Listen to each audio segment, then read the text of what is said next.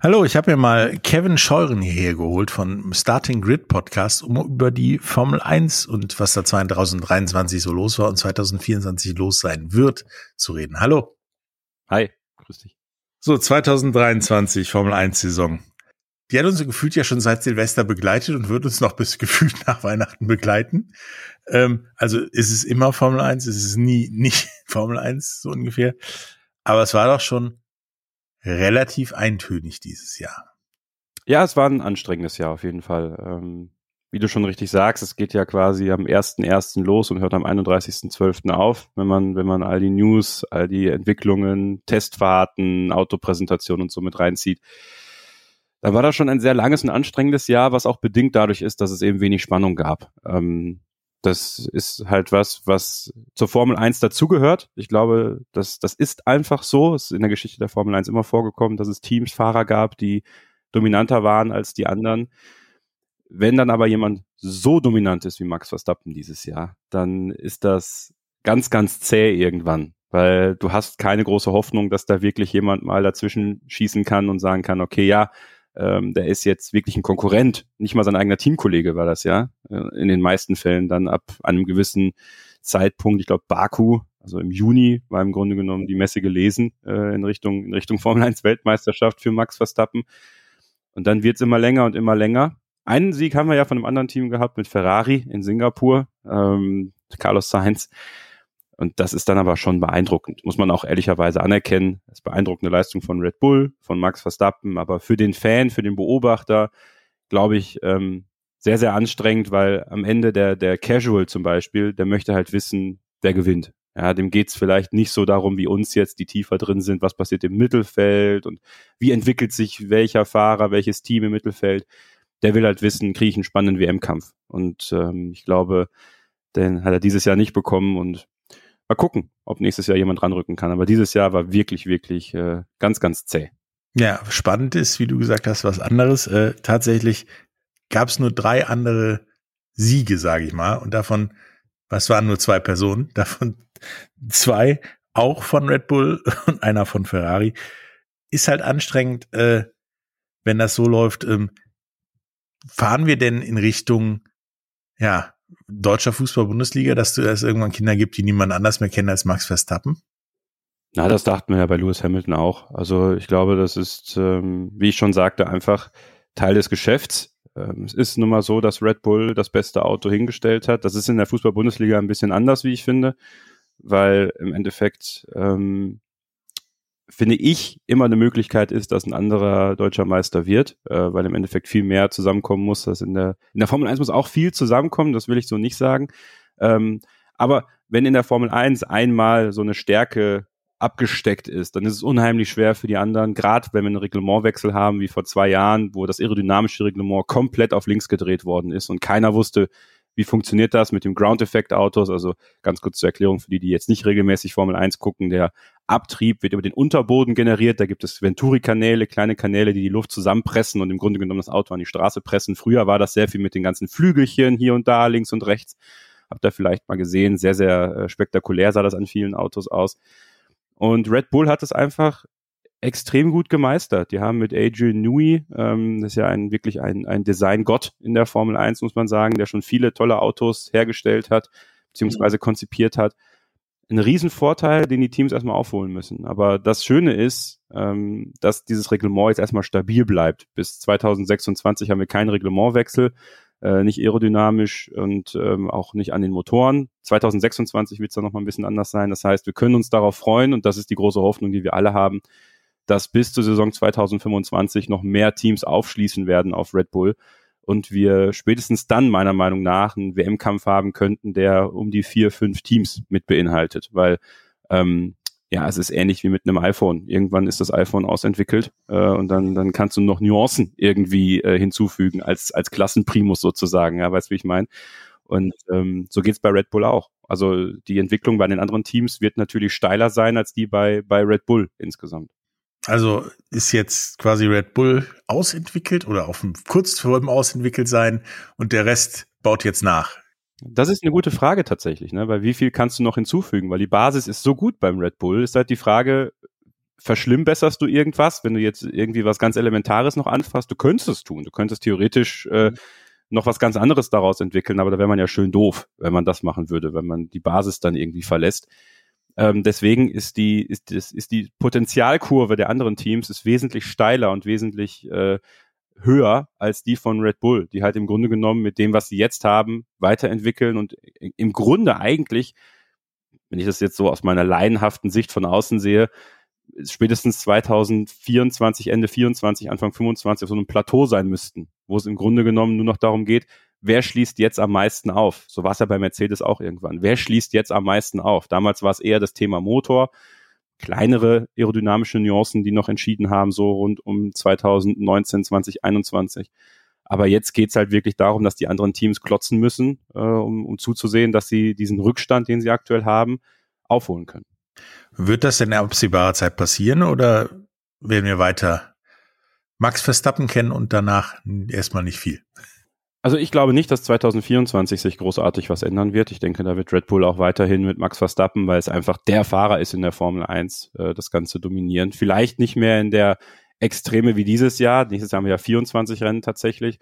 Also ich kann mir nicht vorstellen, dass Red Bull nächstes Jahr tatsächlich nochmal 23 dieser Rennen gewinnen wird. Also das war schon eine einzigartige Leistung diese Saison. Auch 1000 Führungsrunden von Max Verstappen, das hat auch noch keiner erreicht in einer Saison. Und trotzdem hoffe ich einfach, dass dieses Aufholen passiert, weil du hast schon die absehbare Zeit angesprochen. Wie gesagt, 2025 würde ich mir einfach wünschen, dass wir, dass wir wirklich einen aktiven WM-Kampf haben bis zum Ende der Saison, wo, wo Fahrer Max Verstappen äh, Paroli bieten können. Aber für 24 würde ich jetzt nicht die größte Hoffnung machen wollen, dass äh, irgendjemand anders als Max Verstappen von den Kids da draußen als Formel 1 Weltmeister bekannt ist. Also ist das Spannende für nächste Saison, wer kann denn mal Max Verstappen stoppen? Und kann er es vielleicht auch mehr als einmal tun? Genau, genau. Das ist im Endeffekt das, wofür ich Werbung machen möchte, ne? Weil die Formel 1 ist eben nicht nur nicht nur wer ist ganz vorne. Äh, ich weiß, dass das jetzt für die, die das jetzt nicht regelmäßig betrachten, vielleicht nicht das Interessanteste ist, aber in der Tat ist es nächstes Jahr total interessant. Äh, Ferrari, McLaren, Mercedes, Aston Martin, auch Alpine, also das Renault-Werksteam, ähm, die, die sind alle wirklich ja in der, in der Bringschuld, äh, diesen Abstand zu verringern.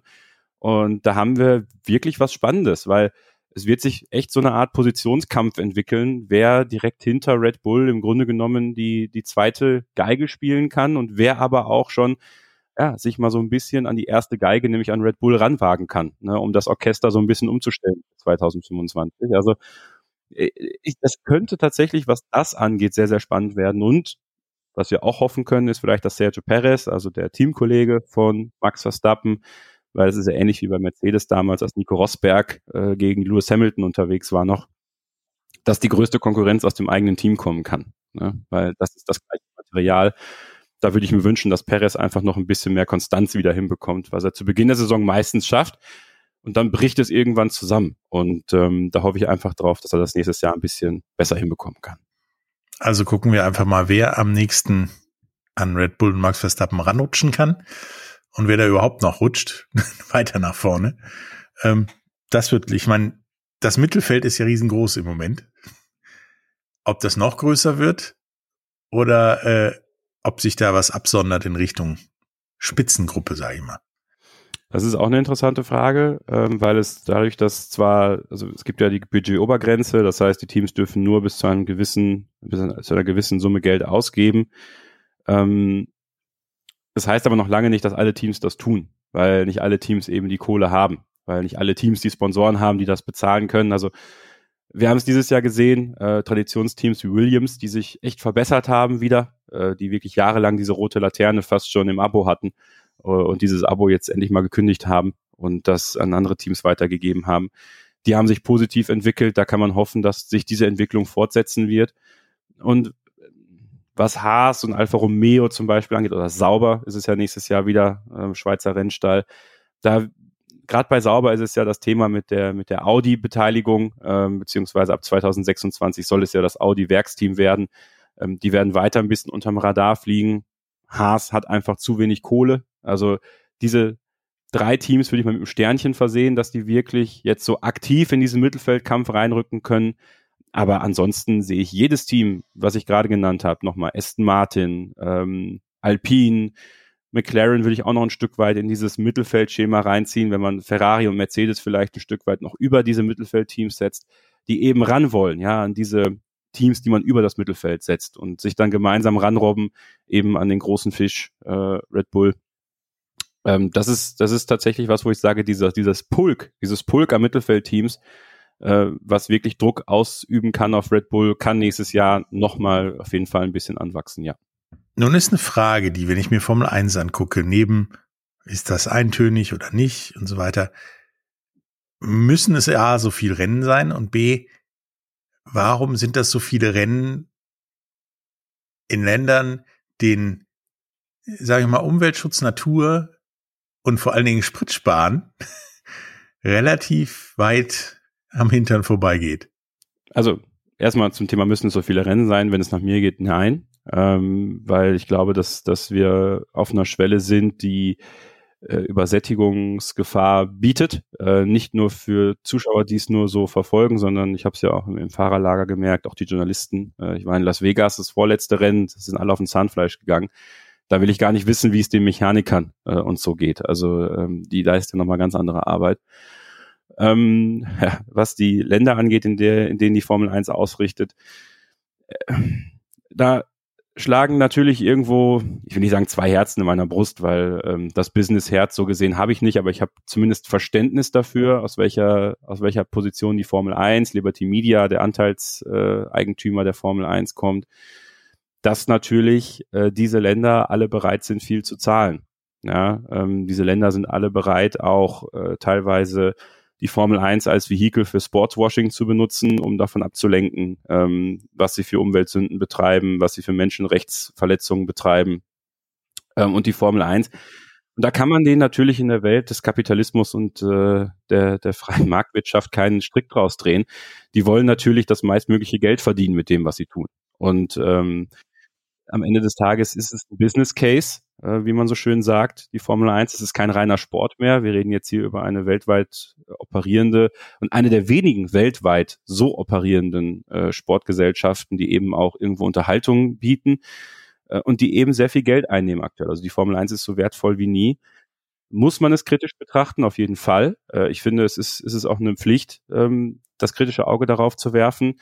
Ähm, gelingt es mir immer hundertprozentig? Nein, definitiv nicht, weil äh, ich habe mir selber die Kritik anhören müssen, weil ich äh, sehr offen ähm, gegen ein Rennen in Saudi-Arabien zum Beispiel bin, aus vielen Gründen, gegen ein Rennen in Katar bin, aus vielen Gründen. Ich denke, den meisten Sportfans sollten diese Gründe bekannt sein, die muss ich jetzt hier nicht ausführen. Gleichzeitig habe ich aber auch mich tierisch darauf gefreut, live in Las Vegas zu sein. Und Nevada ist einer der Staaten in den USA, wo man über äh, das Thema Todesstrafe und über verschiedene andere Facetten durchaus äh, mal kritisch diskutieren sollte. Und ich habe es nicht, nicht, nicht so getan, wie ich es bei anderen Ländern getan hätte. Und deswegen muss ich mir selber auch diesen Schuh der Doppelmoral so ein bisschen anziehen mit Sicherheit. Ähm, aber nichtsdestotrotz ist es was, was mich beschäftigt, äh, weil es, finde ich, in diesem globalen Kontext unglaublich wichtig ist, das nicht zu vergessen. Und trotzdem verstehe ich eben die andere Seite auch, wenn zum Beispiel Deutschland äh, und auch in, also ich würde jetzt nicht sagen, dass wir jetzt der Gipfel der, äh, des, des guten Geschmacks sind, was Menschenrechte und Umwelt und Vernunft angeht. Aber wenn das Interesse da wäre, in Deutschland Formel 1 auszurichten und man so einem anderen vielleicht Platz klauen könnte und es würde hier einen potenten Geldgeber geben, der sagt, ich übernehme das hier, dann wird die Formel 1 auch hier fahren. Ja, und wir haben auch Länder in, in Europa, wie Ungarn zum Beispiel, wo die Formel 1 einen langfristigen Vertrag hat äh, und dort fahren wird bis, ich glaube, über 2030 hinaus. Also es ist, es ist nicht so, dass, dass es nicht Möglichkeiten gäbe, aber es ist halt sehr teuer. Es ist wirklich sehr teuer zu veranstalten und die Länder, die, äh, wir haben es ja vorhin schon im Vorgespräch so ein bisschen besprochen, die natürlich das meiste Geld über den Ölexport machen und so, ähm, also die müssen sich ja wirklich nicht um, um, um Geld kümmern. Ja, die können halt sagen, wir wollen auch die, wir wollen den Saison anfangen, wir wollen den, das Saisonende und ähm, ja, wenn es nach mir geht, ähm, weil ich glaube, man kann es nicht vermeiden, dass in diesen Ländern gefahren wird. Das ist einfach der, der, der Zahn der Zeit. Es bleibt mir die Möglichkeit zu sagen, ich guck's nicht mehr, äh, weil es mich, weil es mich ankotzt, dass da gefahren wird, oder es bleibt mir die Möglichkeit, mit Podcasts, mit Videos zumindest an manchen Stellen auch darauf aufmerksam zu machen, was, was passiert und auch den, auf den, auf den Schuh zu drücken, wenn man vor Ort ist. Ja, und ähm, glaube, das, das ist dann immer noch besser, als es einfach komplett wegzuignorieren. Und eine perfekte Zahl für einen Kalender sehe ich zwischen 16 und 20 Rennen. Dann hast du nämlich eine große Qualität, sage ich mal. Du kannst vielleicht mit dem Rotationsprinzip arbeiten, macht dann auch vielleicht die ein oder andere Strecke noch mal ein bisschen leckerer, wenn mal ein Jahr da nicht gefahren wird und dann im Jahr drauf wollen die Leute wieder unbedingt an diese Strecke. Und ähm, ja, 24 Rennen, die jetzt nächstes Jahr kommen. Also mir graut es schon davor. Wir haben zwar zwei längere Pausen, so ah, drei Wochen, glaube ich, aber das ist schon, das ist ein saftiges Stück, äh, was da vor uns liegt. Und äh, also ich bin jetzt schon müde, muss ich sagen, nach dieser Saison. Und äh, bin mal gespannt, wie es mir dann im Dezember 2024 gehen wird. Ja, äh, da hoffen wir natürlich, dass wir, dass wir da, dass wir da wieder drüber reden können äh, im Dezember 2024 und du noch dazu in der Lage bist zu reden, weil 24 Rennen in zwölf Monaten ist eine ganze Menge und dann vielleicht mal drei Wochen Pause dazwischen. Äh, das ist viel. Äh, ich danke dir für, für das Interview hier zum Thema Formel 1 dieses Jahr, nächstes Jahr und vielleicht auch noch ein paar Jahre weiter. Wer weiß, äh, freut mich, mit dir da wieder drüber reden zu können nächstes Jahr. Danke für die Einladung, Patrick. Hat mich sehr gefreut. Tschüss.